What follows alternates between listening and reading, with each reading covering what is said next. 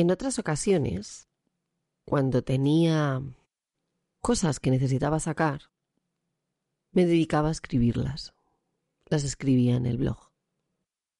Algunas veces he escrito artículos grandes que he dejado unos días o incluso unas semanas y luego los he eliminado porque consideraba que eran demasiado personales como para que estuviesen ahí, porque usaba el blog un poco como paño de lágrimas o como diario en el fondo. En esta ocasión voy a hacer lo mismo en el podcast. No porque crea que quizá a ti te va a interesar de alguna manera lo que voy a decir, solamente porque es algo que necesito hacer. De hecho, ya ves que este podcast no lleva ni entradilla. No te he dicho, hola, hola, ¿qué tal? Bienvenida a mi podcast. Porque ni siquiera sé si lo llegaré a publicar o no. Y ni siquiera sé si seré capaz de terminarlo. Se me quebrará aún más la voz y tendré que callar. Hace un mes se murió mi padre. Él estaba enfermo. Tenía una enfermedad que se llama EPOC. Es una enfermedad que no tiene cura y que se desarrolla en los pulmones, quitándote la capacidad pulmonar poco a poco. Mi padre había sido fumador muchos años y ya llevaba muchos años con esta enfermedad.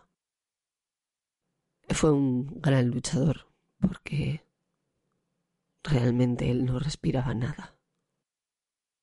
En los últimos años ya tenía una mochila con oxígeno, una máquina muy grande con oxígeno al lado del sofá a la que se enchufaba cada nada y alguna máquina por ahí dispersada otra la habitación y bueno, tenía unas cuantas.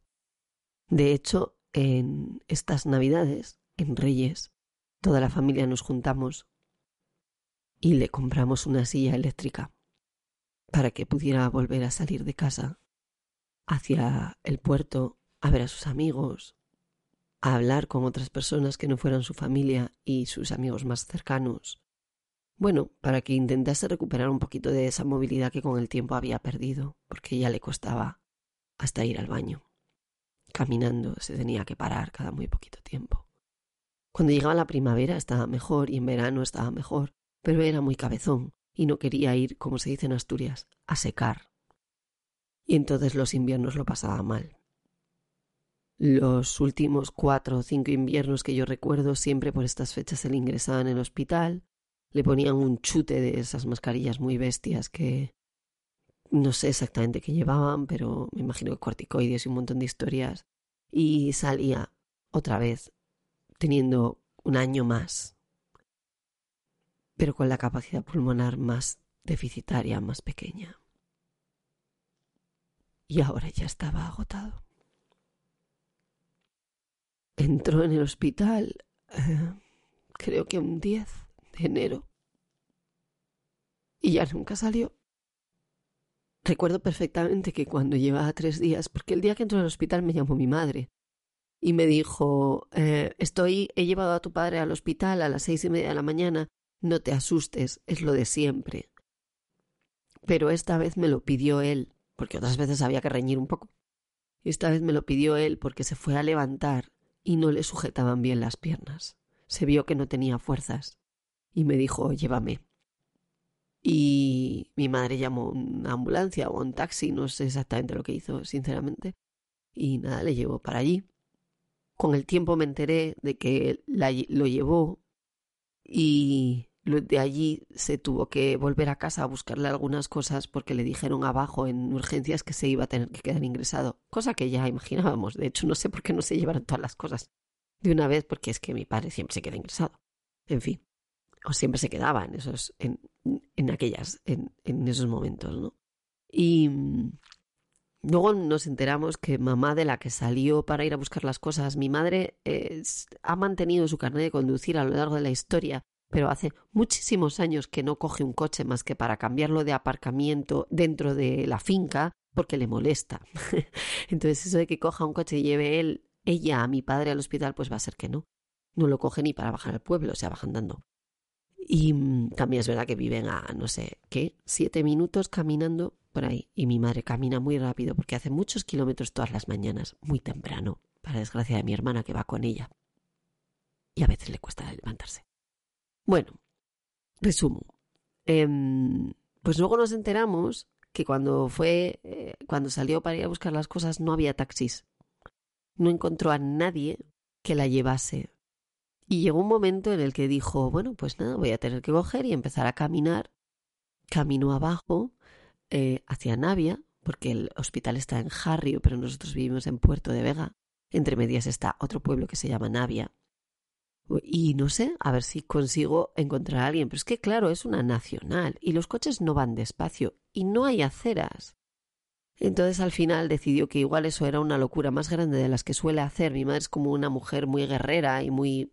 tiene mucha fuerza y es muy hecha para adelante, ¿vale? Entonces dijo, igual me estoy pasando un poco.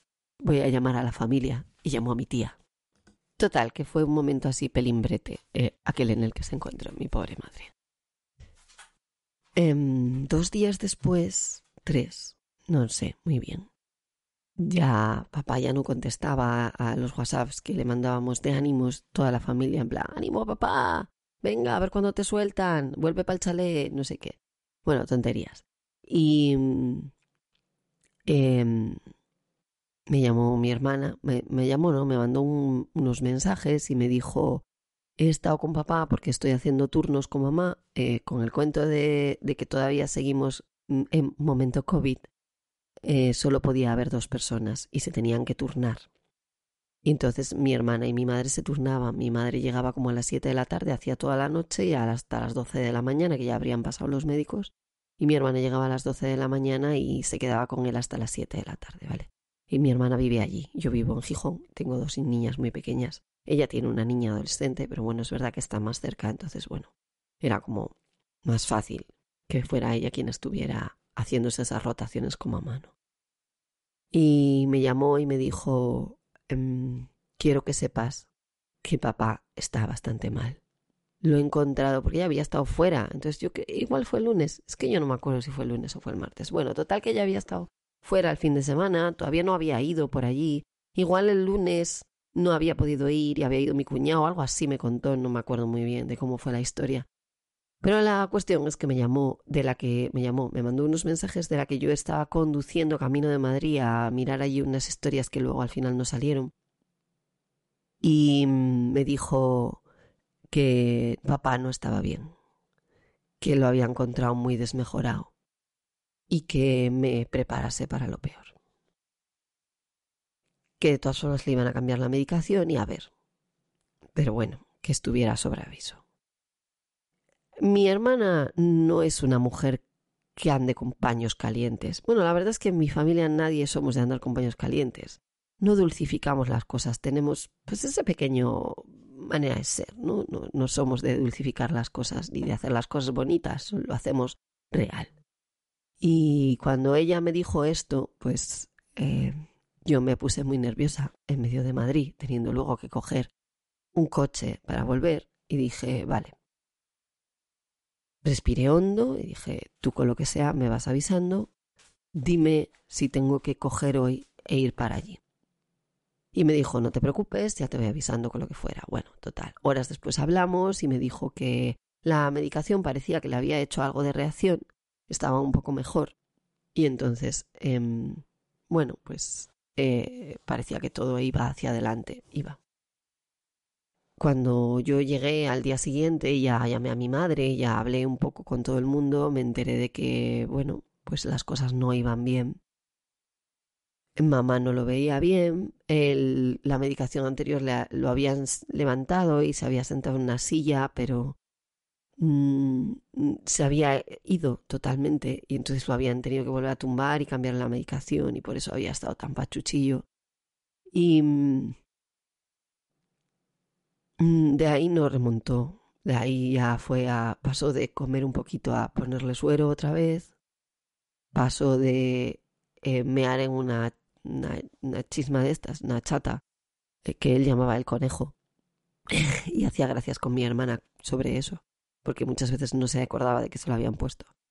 Y mm, mi padre tenía, si no recuerdo mal, 76 años, ¿vale? Para que os pongáis un poco en antecedentes de edades también. Pero estaba muy bien, o sea, su cabeza era una puñetera máquina. Y mm, bueno, no pasó a estar sondado y pues digamos que lo poco que iba, pues cada vez iba un poquito menos. Y no sé, las mujeres somos así, tenemos intuición. Y la intuición me dijo que tenía que buscar la manera de ir y que tenía que ir ya y que tenía que dedicar tiempo. Nosotros ese fin de semana teníamos el cumpleaños de Lucía, había quedado con todos sus amiguitos, lo iba a celebrar en un sitio de estos, no en casa como siempre, sino en un sitio de parque de juegos, tal. Ella estaba ilusionada a muerte. Y al día siguiente, pues no recuerdo qué era exactamente lo que teníamos, pero sé que alguna movida había. Y bueno, yo llamé a mi madre después de hablar con mi hermana, obviamente, y le dije, ¿me dejas ir? Y mi madre me dijo, sí, pedí permiso porque yo conozco a mi madre y a veces ella es así. Prefiero pedir permiso para hacer cosas, según qué cosas. Y entonces el viernes, el domingo, mi hermana me cambió su turno. Hicimos una ilegalidad y me colé como si fuera ella. La verdad es que no nos parecemos en absoluto, pero estando como estaban las cosas, yo creo que ya todo el mundo al final es un hospital de pueblo, entre comillas, es pequeño. Bueno, y mi hermana es una persona conocida en la zona también, cual, bueno, y mi padre mucho más, luego os contaré. Entonces, bueno, que sea, yo me colé. Y pasé, mi hermana, pues tuvo a bien dejarme su turno, con lo cual tuve la, la gran suerte de mm, poder pasar ocho horas con él, desde las doce de la mañana hasta las siete de la tarde, tiempo en el que tuvimos para que me mandase a casa cuatro o cinco veces, me riñese un poquito, me dijese lo primero que estaba hasta los cojones y que se quería morir de una puñetera vez. bueno, es que él, él era así, o sea, me dijo cosas tan coherentes como que él no tenía remedio y que estaba viendo como las personas a su alrededor se deterioraban, lo decía por mamá, a su lado y que eso no le gustaba un pijo y que él iba a terminar con esto ya, porque él no iba a esperar a que ningún médico le dijera cuándo podía irse, se iba a ir cuando él le saliera de las narices. Esto es muy de nuestra casa, somos muy así. Hablamos de cosas como a lo que yo me dedicaba. Me dijo cosas como ten cuidado con el ladrillo o con el hormigón, no me acuerdo, que da mucho dinero, pero también lo pierde muy rápido y cosas como ese, ese punto de, de padre cuidando a su niña pequeña, ¿no? De eh, ten cuidado con lo que haces, que voy a estar ahí arriba controlándote para reñirte. Yo no, yo soy atea, yo no creo en Dios ni creo en que mi padre esté arriba de ningún sitio con nadie. Soy una persona que prefiere pensar que cuando alguien se muere, pues eh, las cenizas se dispersan y lo que queda es su energía que puede, no sé, estar conmigo, estar con los que me rodean, estar con mi familia o estar donde le salga por las narices, porque no deja de ser una energía. Y eso a mí me reconforta. A mí no me gustaría pensar que hay personas a mi alrededor que me miran y cosas de esas. Eso, eso no me gusta. Me reconforta más pensar que es energía y que si quiero sentirla la siento y si no quiero sentirla, sigue su camino y su rumbo. No sé, fueron horas muy bonitas, también fueron horas duras, fueron horas en las que hablamos de mis futuros proyectos, en las que hablamos de muchas cosas. Y es verdad que también yo llevaba como algo muy preparado, ¿no? Yo siempre, por cosas que os contaré después, siempre he tenido una pequeña espinita. Esa, esa espinita de saber que tu padre está orgulloso de ti y de lo que estás haciendo y de cómo estás haciendo las cosas. Yo sabía que mi padre estaba muy orgulloso de su hija, la madre, y la esposa, y la amiga, y que estaba orgulloso de cómo yo estaba criando a mis hijas y que lo estaba haciendo bien. Pero sí que es verdad que tenía la espinita de saber si él estaba orgulloso de el imperio que yo había construido con mis negocios y de, y de cómo yo había pasado de ser alguien con un puesto medianamente razonable en una empresa familiar a desvincularme totalmente de ella y comenzar por mi cuenta en un sector que no era el nuestro, en el que no teníamos amigos ni conocidos, ni, ni tenía ningún tipo de facilidad y de, y de nada en absoluto, y como lo había creado todo sin pedirle ni un duro a nadie, y era una persona que facturaba seis cifras y que me iba bien, y que tenía un equipo de cuatro o seis personas conmigo, y bueno, no sé, las cosas que, de las que yo estoy muy orgullosa también, ¿no? Y, pero siempre me quedó esa espinita de saber si él estaba orgulloso de eso, porque él era un padre, muy padre protector. El típico padre que cree que eres una niña pequeña y que lo único que hace es decirte, ten cuidado, porque se preocupa por ti, porque te quiere. Y, pero, pero el hecho de preocuparse por ti, quererte de esa manera, también hace que no sueltes y que no, no te da alas, no, no te deja crecer con la seguridad de un adulto. Y tampoco te hace saber que no necesitas su palmadita en la espalda para hacer las cosas. Y sobre todo que no necesitas su permiso para hacer las cosas. Yo reconozco que hay cosas que no he hecho porque ni siquiera me atrevía a pedirle permiso. Porque yo consideraba que tenía que pedirle permiso para hacer ciertas cosas cuando realmente no es así. Soy una persona adulta, tengo 40 años. Puedo realmente hacer lo que me dé la gana. Pero, bueno, esa espinita al final no me la quité. No le pregunté si estaba orgulloso de mí. Le dije que le quería mucho, mucho, mucho. Y él me dijo, yo a ti también te quiero muchísimo, hija. Esa fue nuestra despedida a las 7 de la tarde. Me recogieron, dejé a mi madre, la avisé y le dije, por la mañana cuando llegué estaba como tú lo dejaste, lo que te vas a encontrar ahora no es lo que has dejado. Se ha despedido de mí, igual que se ha despedido de todos, pero nos hemos despedido de verdad. Yo le he dicho que descanse, que es lo que tiene que hacer, descansar. Yo sé, sé en cierto modo hasta sentí que yo le estaba dando permiso a él. Cuando otras veces él me lo daba a mí. Pero es que yo no podía decirle otra cosa. Cuando él intentaba, él se ahogaba, no podía casi hablar. Yo le decía, no te preocupes, papá, tenemos muchas horas por delante, voy a estar aquí, no me voy a ir a ningún sitio. Por favor, descansa, ¿qué es lo que tienes que hacer? Tienes que descansar. Me decía, es que estoy muy cansado. Es que ya te toca descansar. Hazlo. Y lo hizo. Está tan agotado. Lo veías que estaba agotadísimo. Ya no podía más. Estaba luchando por algo que no tenía solución y es muy duro. Muy, muy duro dejar que tu padre se vaya. Pero a veces es la mejor lo mejor que puedes hacer. Porque sabes que no puedes hacer nada que mejore cómo está y al final las personas tenemos que cuidarnos a nosotros mismos para poder cuidar a los demás. Y si cuidarte implica irte, pues es lo que debes hacer. Y si además es lo que quieres hacer, porque no puedes más, pues oye, ahí está. Mamá subió nerviosa. Yo cogí a mi familia, que dejaron mi marido y mis hijas, fueron a llevar a Tata, a, Tata al hospital y nosotros seguimos para Gijón porque ya era domingo y las niñas tenían clase el lunes.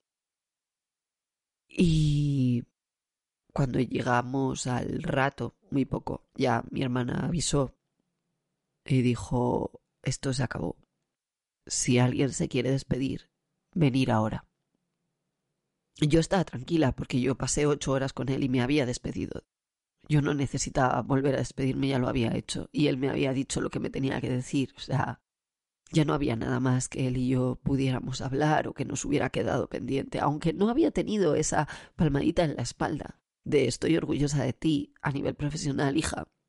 Yo sentí que la tenía, como él me hablaba, como él me miró y ese te quiero que ella, él me dijo, yo sabía que era un te quiero muy global, que no era solo, no quería solo a la niña, ni a la mamá. También quería a la, a la adulta y también quería a la profesional. Y, y en cierto modo yo sé que él estaba orgulloso de mí. Eh, esa noche eh, yo cogí y dejé a las niñas, cenamos como si no pasase nada y cogí al... Luego las acosté y con la misma con la misma cogí el coche y, fui para allí, fui para el hospital. Había, nos habían dejado a todos un pasillo en, en urgencias para estar juntos. Nuestra familia no es muy grande, pero tampoco es pequeña.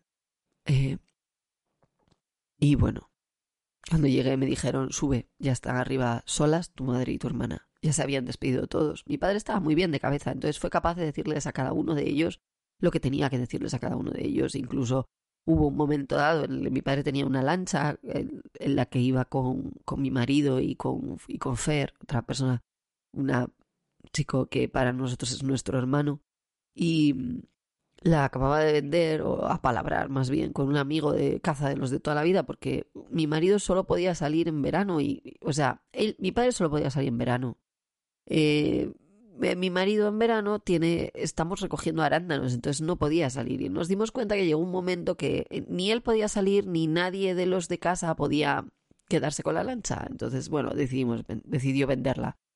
Y le dijo a Fer, Fer, la lancha está palabrada por X dinero. Se acordaba perfectamente, o sea, fijaros, ahí en, el lecho de muerte diciéndole a, a, al, a Fer que el, el dinero por el que tenía que vender la lancha. Ahora entenderéis todo esto eh, también. Y bueno, nada, mi madre, mi hermana y yo nos quedamos con él. Yo llegué, le, le, abracé, le di, le cogí la mano y le dije, hola papá, y me dijo, ¿qué haces aquí? Vete a tu casa. Ay, en fin. Y ya os dije que os fueseis, o algo así, dijo, y, y ya. Y se acabó. Al, al, nada de llegar yo, ya llegó una enfermera con esa cosa que, que les ponen para sedarlos. Y ya lo sedó y él se fue quedando en un sueño muy profundo, muy profundo, muy profundo, en el que roncaba, que retumbaba todo el puñetero hospital, porque mi padre roncaba muchísimo. Nos acordábamos, era como estar durmiendo arriba y que nos despertasen sus ronquidos. Era bestial. Fuimos capaces hasta... Mi, mi hermana creo que no, porque estaba así un poco más incómoda, pero mi madre y yo que estábamos ahí en un sofá de estos que te apoyas, ella me miraba, yo le miraba, las dos y se nos caían los ojos y echamos hasta una cabezadita entre ronquido y ronquido. Y, y de repente, pues, dejó de roncar. Nos acercamos a él a ver si se había marchado. Y de repente, cuando yo le cogí la mano, ya todas muy llorosas, hizo y me pegó un susto que casi me, si hubiera una lámpara arriba estaba todavía ahora agarrada. O sea, como decía mi hermana, el cabrón de tu padre se fue haciendo una gracia como él había vivido, porque era muy de hacer gracias así, de este estilo. Y sí, sí, me pegó un susto, no os podéis imaginar ese sustazo que me pegó. Y fue muy, fue muy extraño. Yo luego me quedé, lo hablé con Miguel cuando, con mi marido. ¿Eh? Os acabo de decir el nombre de mi marido, cosa que no suelo decir, ¿eh? Pero bueno, las circunstancias del podcast. Em, lo hablamos, subimos a la cabaña y hablamos de muchas cosas y entre otras yo le decía, fue muy raro y fue horrible en cierto modo, porque tú te esperas que el momento de la muerte, cuando es así a una persona, que es porque, un poco porque la sedan y... Pero, o sea, cuando no es brusco y horrible, sino que es tranquilo y sin dolor, te esperas que la muerte sea dulce, o sea, yo qué sé, te esperas el típico ah, exhala el aliento y hasta sientes cómo su energía se va. Yo soy una persona intuitiva y que siente cosas, o sea, no sentí nada. Cero patatero, aquello fue horroroso. O sea, ni siquiera sientes que hay una carcasa vacía, simplemente lo ves ahí, está un poco más amarillito y ya no respira, pero ya está. Entonces esa parte bucólica de la muerte me llevé un plof tan grande y había visto morirse a otras personas, pero es verdad que esto, no sé, yo me esperaba otra historia. Y luego le decía a mi marido, yo no lo siento aquí. No los, yo no lo siento conmigo. Igual es porque está cerca de mi madre, que, aunque es muy fuerte, y ya lo veía venir, y ya estaba medianamente preparada, lo sufre. Y entonces él está con ella, su energía está con ella. Puede ser, o quizás esté con otra persona, o quizá no esté con nosotros, esté por ahí, o quizás simplemente esté recuperando. No sé, su energía se haya encontrado con la energía de mi hermano, que murió hace años y se estén encontrando o simplemente esté corriendo por el universo intentando lanzarle chispas para correrle a gorrazos por haberse largado cuando le dio la gana y como le dio la gana y habernos dejado hechos una auténtica mierda a todos. ¿Quién sabe? Pero la cuestión es que yo no lo sentía y yo, hasta que lo expresé en voz alta, me sentía horrible porque no le sentía conmigo. El día de hoy todavía no le siento, pero ya estoy más tranquila. Porque cuando necesito sentirle tiro de recuerdos. Porque esos van a seguir conmigo, porque llevo, él llevaba 40 años conmigo.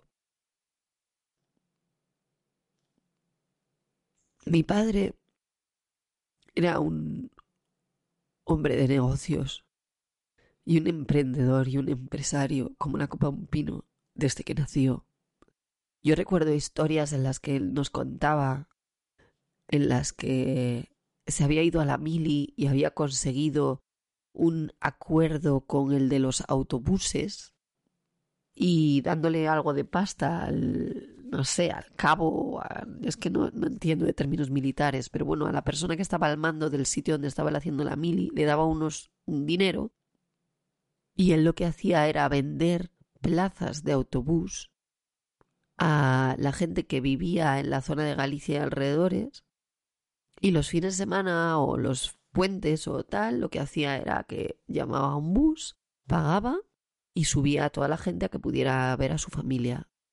Y él se llevaba una pasta. Entonces con eso él iba consiguiendo dinero. Fijaros, eh, o sea, lo mío viene de casta. Dicen que de casta viene algo. En mi caso es así total. Y como eso, mil cosas. Él montó mil negocios. Algunos le salieron bien, otros le salieron muy mal. Mi madre siempre cuenta que cuando vivían hace muchos años, antes de que yo naciera, vivían en Avilés y vivieron en un barrio que no era muy bueno, de aquella por lo menos que se llamaba La Luz, una casita bastante cutre, en la que tenían como mesitas de noche, tenían tambores de Ariel. Y mi madre siempre, siempre, mi madre a veces cuando, cuando lo hablábamos se acordaba de que picaban los acreedores para pedir pasta y ella se hacía la loca como que no estaba en casa porque no tenían la pasta para pagarles. Ella siempre recuerda esos inicios duros que ellos tuvieron, ¿no? Eh, y, y, mi padre llegó a ser un empresario con, con muchos negocios, con una empresa que vendió a unos alemanes por la que le dieron mucha pasta Llegó a tener una gran empresa del sector metal con más de 500 trabajadores y que facturaba más de 22 millones de euros, de la que yo aprendí muchísimo. Y era un, era un empresario eh, muy querido. Era una persona muy dura, muy recta. No recta con nosotros, ni recta tampoco, o sea, quizá no es la mejor expresión. Era pero era una de esas personas que cuando pone su palabra, su palabra va a misa, que si se tiene que desdecir de algo porque se ha dado cuenta de que se estaba equivocando, lo hacía. Y era una persona dura con los trabajadores, en el sentido de que no dejaba que le tocasen las narices y lo que había que hacer lo había que hacer y punto. Y si te tenía que despedir, te despedía y no le temblaba ni una ceja a la hora de hacerlo. Pero también era una persona muy no sé, eh, muy tampoco puedo decir que sea cariñosa porque en los negocios la palabra cariño quizá no es la más adecuada, ¿no? Era una persona que cuidaba muy bien de los suyos y que hacía todo lo posible porque a ti no te faltase de nada, siempre que estuviera en su mano. Era una persona que si tú ibas y le decías me pasa esto, necesito esto, él hacía todo lo posible porque tuvieras eso que tú necesitabas y que nunca te faltase de nada. Era una persona que prefería mandar a la mierda a un proveedor o a un proyecto por el bien de las personas que trabajaban a su, lado y que nunca se ponía por delante, aunque a veces debería haberlo hecho quizá. Y por eso todo el mundo le quería mucho. Eh, cuando fuimos al tanatorio y pusieron pues, su ataúd en el típico cubículo pecera en la que ponen los ataúdes para que la gente vaya y te llore y llegaron la, nuestra corona y una que habían pedido también mis sobrinos. Mi hermano dejó dos niños, ¿vale? Un niño y una niña. Y pidieron una corona con su, con, con mi cuñada, con su madre. Y, y cuando llegaron y las pusieron ahí, al poco llegó un par de ramos, me parece, creo recordar. Y el tío de la funeraria me preguntó, ¿te gusta cómo lo estamos poniendo? ¿Te parece bien así? Y yo le dije, eh, no me preguntes eso. Pregúntate tú si te va a entrar todo lo que vas a tener que meter, si vas a tener espacio suficiente. Eh, mi hermana le hizo una foto, o sea, nos, nos da, queríamos hacérsela, pero de esto que decíamos, ostras, me da tanta cosa hacerle una foto a una pecera donde hay un ataúd, pero es que era digno de ver lo de las flores. O sea, llegó un momento que yo le dije al tío, ¿te acuerdas de lo que te dije hace un, eh, ayer? Y me dijo, ¿qué razón tenías? Llegó un momento que ya no entraban coronas, ramos, centros de flores allí, porque era un hombre muy querido. Entonces todo el mundo quiso demostrar su amor, al menos con una flor. Aquello era increíble, o sea, el día que lo enterramos, que lo enterramos, que, pusimos sus cenizas en un en una especie de, bueno, pues en un, es que no sé cómo se llama, esa cosa que es como un nicho pero que tiene puerta y hay nichos dentro. ¿Cómo se llame? ¿Panteón? Es que tampoco es un panteón, ¿no? Bueno, no lo sé, como sea. Da igual, ya sé que me estáis contestando por detrás. Y el día que lo llevamos allí, bueno, lo enterramos y tal, eh, joder, empezaron a meter ramos de flores y, y, coronas y tal allí dentro y muchas se quedaron fuera en la puerta porque es que no entraban de la cantidad de ellas que había. Eso es increíble, parece como, o sea, alguien que me esté escuchando puede decir, qué frívolo, pero es que no era, no es frívolo, era tan bonito. De verdad, era tan bonito verlo todo, tan lleno de flores. Era increíble. Era, era, notabas ese calor, esa, ese cariño de la gente. No os quiero ni, ni decir cómo estaba la iglesia afuera ese día. Mi padre era cristiano, entonces se le hizo, y mi madre lo es, entonces se le hizo una misa a la iglesia. Aquello estaba que reventaba de la gente que había. O sea, yo em, hasta hace una semana y media ni siquiera cogía el teléfono. Bueno, de hecho, mi teléfono sigue.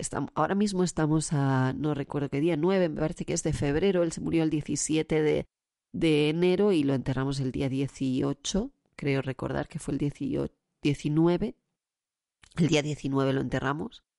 Y eh, hasta hace, pues eso, 15 días yo no cogía el teléfono a nadie y todavía sigo teniendo el teléfono en silencio y sigo sin hablar con casi nadie porque cada vez que alguien me llama y me da el pésame yo lloro. O sea, cada vez que tengo que contar cómo estaba mi padre y demás, pues lloro. No me no es que no quiera, es que no me parece, bueno, a mí no me gusta y tampoco me parece agradable para el que me llama, con lo cual pues prefiero no hablar y ya está. Y todo el mundo lo entiende y listo, ¿no? Cada uno lleva lleva estas cosas pues como buenamente puede y quiere.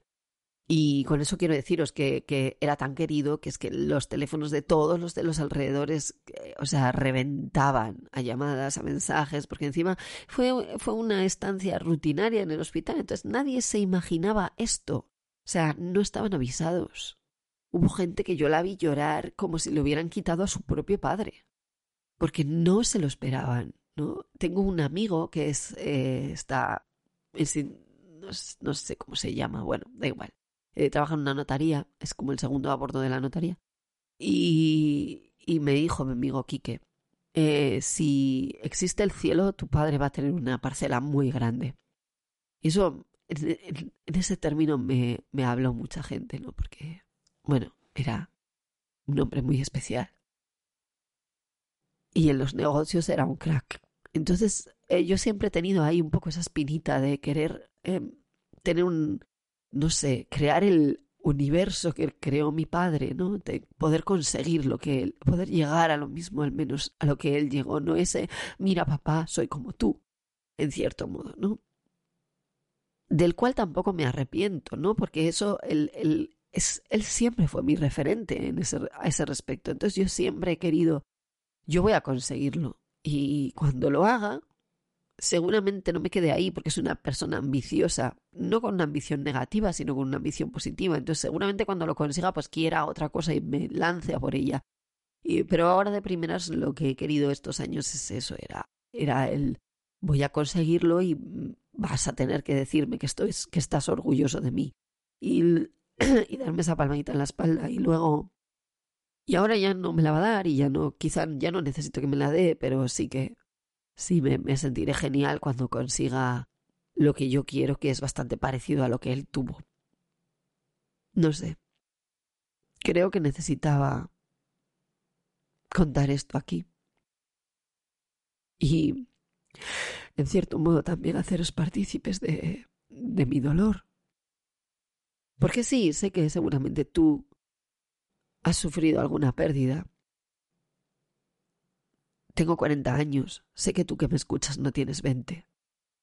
Y aunque los tuvieras, igual también la habrías sufrido, ¿no? Es bastante probable que hayas perdido a alguien muy cercano y que sepas lo que se siente. Y no es mi intención hacerte un poco de pupa en tu corazoncito, ni tampoco lo es que tú sientas la empatía que sé que sientes y digas, joder, Mar, vaya huevos hacer esto. O que seas una persona más bien, eh, pues, no sé, que, que tengas, que estés muy en el ego y digas, ¿a qué vienes a contarnos esto? ¿Quieres darnos pena para que compremos esto o lo otro, hagamos esto o lo otro? No, lo cierto es que lo hago porque lo necesito yo. Y sinceramente, me encanta que me escuches. Pero si no lo haces, seguiría haciéndolo, porque a mí nadie me paga por hacer esto. Lo hago porque quiero.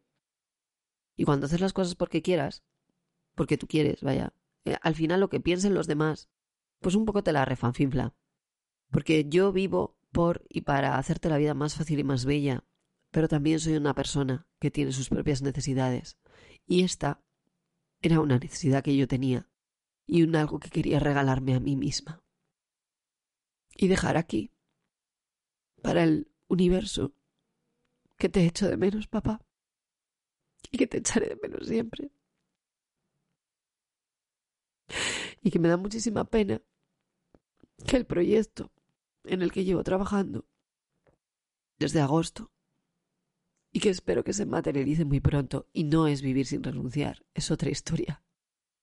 Y que te conté muy sesgadamente durante esas ocho horas porque en cierto modo tenías tan poco de miedito a que me dijeras deja de hacer gilipollas, que no lo necesitas, que es algo que siempre me decía, o me decía muy a menudo, porque yo tiendo a enredarme en la vida con historias, porque yo vivo sin renunciar a nada. Y él eso siempre ha costado un poquito entenderlo también. Me da mucha pena que no lo haya haber materializado y que no lo viva. Así que nada, tendremos que disfrutarlo todos los demás, por él también. Si te has quedado hasta el final, seguramente habrás llorado un poco conmigo. Gracias. Obviamente, podría decirte, cuida a los que tienes cerca, aprovechalos, nunca se sabe lo que van a durar y todas estas cosas que ya sabes de sobra. Pero no te voy a decir eso. Te voy a decir eh, las tres cosas que yo me diría a mí misma si volviera del futuro unos días o semanas antes de que mi papá se muriese. Y me diría lo siguiente. Cuéntale ya lo del proyecto. Aunque te diga, vete a la mierda. Díselo. No te quedes con las ganas. Pregúntale si está orgulloso de ti a nivel profesional.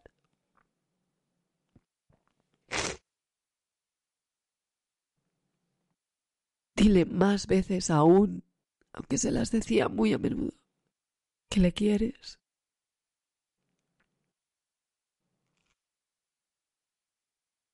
Y dile que siempre ha sido tu referente y la persona que guía, en cierto modo, las decisiones que tomas. Y que para Miguel es un padre. Y le echaremos todos de menos cuando no esté, porque le queremos y porque es una de las personas más importantes de nuestra vida.